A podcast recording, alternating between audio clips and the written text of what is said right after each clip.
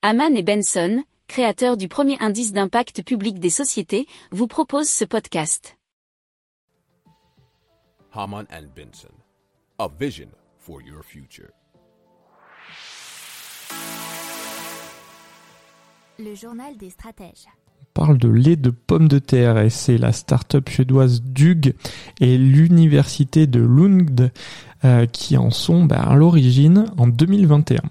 Euh, cette boisson a remporté d'ailleurs le titre du meilleur produit adapté aux allergies au World Food Innovation Awards. Alors ce lait ne contient apparemment aucun des 14 allergènes les plus communs qui sont notamment soja, lactose ou le gluten. Alors la boisson serait plus respectueuse de l'environnement puisque si on la choisit au détriment du lait de vache, cela permettrait de réduire son empreinte carbone de 75%. Pour l'heure, on peut l'acheter en Suède, au Royaume-Uni et en Chine.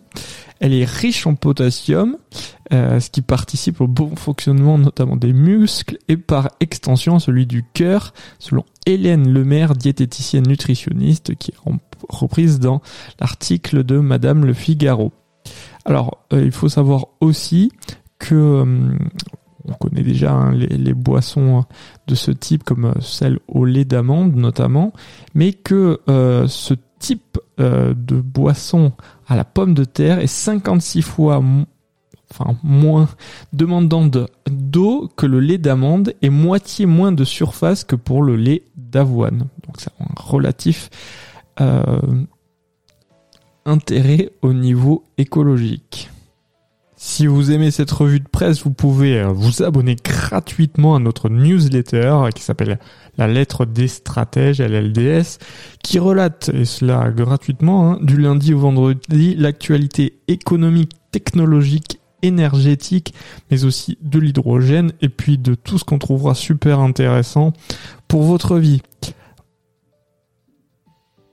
Pour approfondir ces sujets, abonnez-vous à la newsletter de Haman et Benson, et écoutez nos autres podcasts, que vous retrouverez dans les notes de l'émission ou sur notre site internet.